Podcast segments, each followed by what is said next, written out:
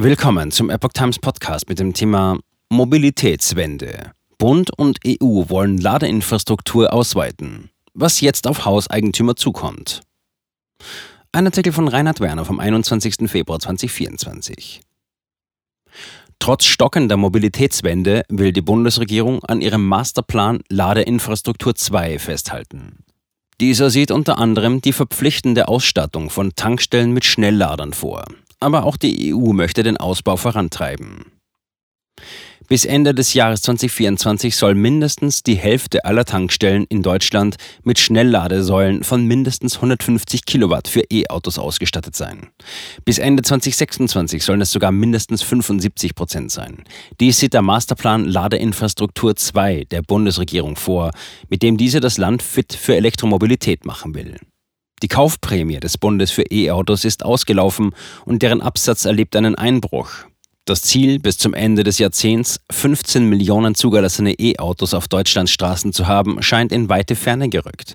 Dennoch will die Bundesregierung die Privatwirtschaft weiterhin für den Erfolg der angestrebten Mobilitätswende in die Pflicht nehmen. Denn, so heißt es aus Berlin, Zitat, die Errichtung und der Betrieb von Ladeinfrastruktur sind eine unternehmerische Aufgabe. Zitat Ende. Masterplan enthält 68 Maßnahmen zur Optimierung der Ladeinfrastruktur.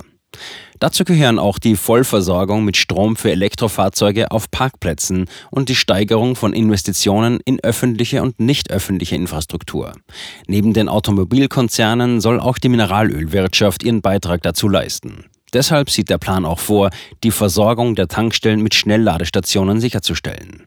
Unterstützen soll sie dabei die nationale Leitstelle Ladeinfrastruktur NLL sowie die interministerielle Steuerungsgruppe Ladeinfrastruktur ISLA, die Lade- und Stromnetz verzahnen soll. Der Masterplan selbst enthält 68 Maßnahmen, die dazu beitragen sollen, bis 2030 eine Million öffentlicher Ladepunkte zu schaffen. So geht es nicht nur um den Ausbau von Ladeinfrastruktur und Stromnetz, diese müssen zudem aufeinander abgestimmt werden. Ausbau schreitet voran, aber noch weit von Endziel entfernt. Dazu möchte man den Prozess der Digitalisierung ausbauen. Auf diese Weise sollen die entsprechenden Daten gesammelt werden, um die Planung effizienter gestalten zu können. Eine Ladeinfrastruktur soll zudem auch für Elektro-Lkw entlang der Fernstraßen entstehen. Im Zeitraum von Januar 2022 bis Oktober 2023 ist es gelungen, den bundesweiten Bestand an Ladesäulen in Deutschland von 31.241 auf 57.836 auszubauen. Erst jüngst warnte der Chef von Daimler und Mercedes-Benz, Ola Kelenius, vor unrealistischen Zielen im Bereich der E-Mobilität. Im Gespräch mit Zeit Online äußerte er die Erwartung, dass die EU bereits 2026 das geplante Verbrennerverbot ab dem Jahr 2035 mangels realistischer Umsetzbarkeit fallen lassen werde. Ob es auf absehbare Zeit gelingen werde, die E-Mobilität für den Markt attraktiv zu gestalten, hänge vorwiegend vom Umfang der Ladeinfrastruktur ab. EU will Ladeinfrastruktur in Mehrfamilienhäusern und gewerblichen Bauten erweitern. Während die Bundesregierung Tankstellenbesitzer für den Ausbau der Ladeinfrastruktur einspannen will, plant die EU, private Grundstückbesitzer in die Pflicht zu nehmen. Wie die Welt berichtet, soll die für März oder April geplante Gebäuderichtlinie der Staatengemeinschaft noch weit über deutsche Vorgaben hinausgehen. Vor allem Mehrfamilienhäuser und gewerbliche Bauten stehen im Fokus der geplanten Regelung. Deutschland wird die Vorgaben voraussichtlich im Gebäude-Elektromobilitätsinfrastrukturgesetz GEIG e umsetzen. Bis dato müssen erst bei Neubauten mit fünf und mehr Parkplätzen Leerrohre für künftige E-Auto-Ladesäulen verlegt sein. Künftig sollen drei Parkplätze ausreichen. Zudem fordert die EU, dass bereits zu jedem zweiten Parkplatz ein Kabel gelegt werden soll und mindestens ein fertiger Ladepunkt vorhanden sein muss. Die EU möchte die Vorgaben außerdem auch dann greifen lassen, wenn Gebäude im Altbestand mit der entsprechenden Anzahl an Parkplätzen renoviert werden.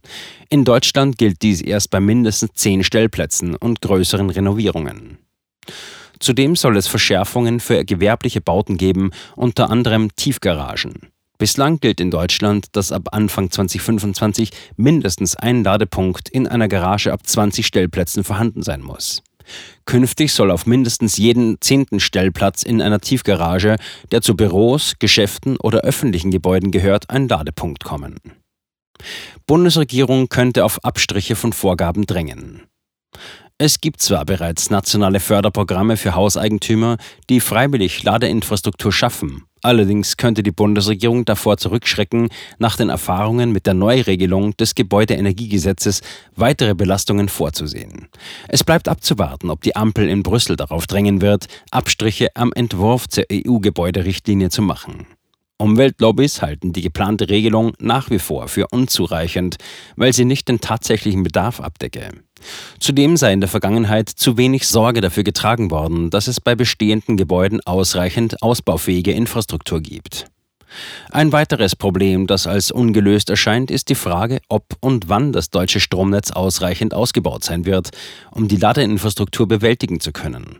Auch Schnellladesäulen würden im Ernstfall ihren Zweck nur unzureichend erfüllen können, sollte eine Überlastung des Netzes drohen.